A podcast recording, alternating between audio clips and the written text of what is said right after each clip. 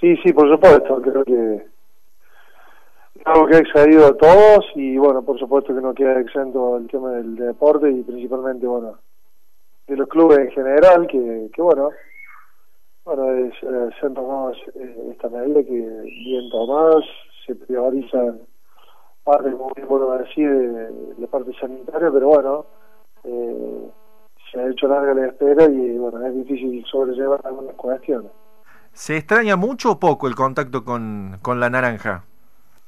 No, se extraña mucho, sí, sí, mucho. Eh, es algo que uno hace rutinariamente, diariamente prácticamente.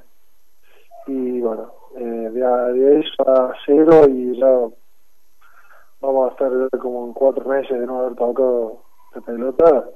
Sí, sí, se extraña y, y se entre mantenerse y varias varias cuestiones que hacen al, al deporte eh, en su conjunto.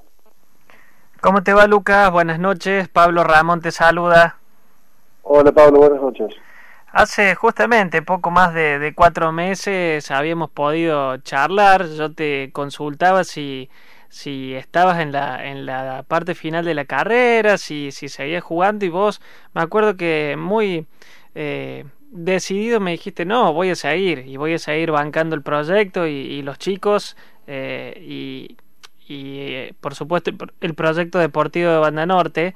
Eh, ¿Cómo vivís en lo personal con toda la experiencia que tenés? De hecho, paso por, por primera división también de, de Liga Nacional.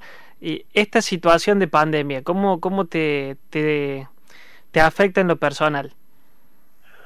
No, que uno trata de, creo que me parece que es algo que no nadie esperaba entonces cada uno tiene su receta y cuando lo llevas al plano personal me parece que eh, cada uno tiene que tratar de, de, seguir la, receta más allá del deporte no me parece que en el día a día eh, bueno yo por mi actividad laboral eso no no cambia mucho pero en la parte de la fase deportiva se hace mucho más difícil porque la, motivación es muy interna y entrenarte todos los días es netamente una una decisión personal, si bien poder estar en comunión con, con, los chicos, eh, estamos tratando de entre todos eh, estar conectados y, y bueno y motivarnos y tratar de seguir un plan de trabajo que, que bueno el profe eh, PF nos, nos va pasando.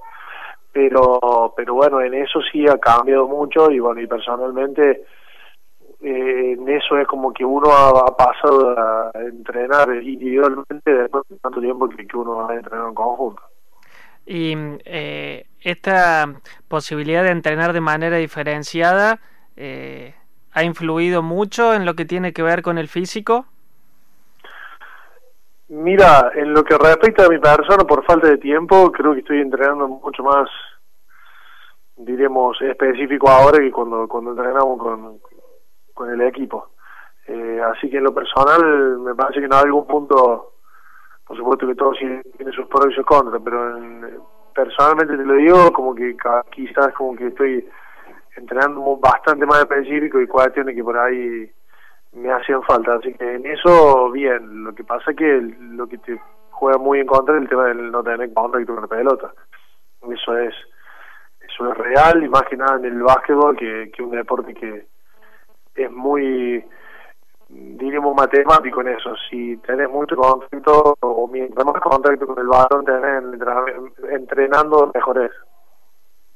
Eh, Lucas, estamos hablando con Lucas Barlacina, eh, jugador de básquetbol de Banda Norte, y bueno, consultarte, Lucas, eh, muchos deportistas hacen su analogía o su descripción, eh, qué es lo que le va a doler en el cuerpo, ya sea en el contacto con el elemento, con la pelota, qué es lo que más se pierde, y lo que vos recién decías viene un poco añadida la pregunta, ¿no?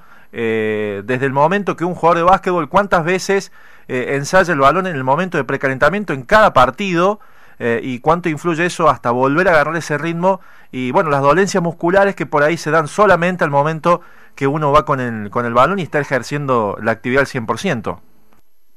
Sí, sí, tal cual, tal cual. el ritmo de competencia es no, no es únicamente una frase, sino que es algo real.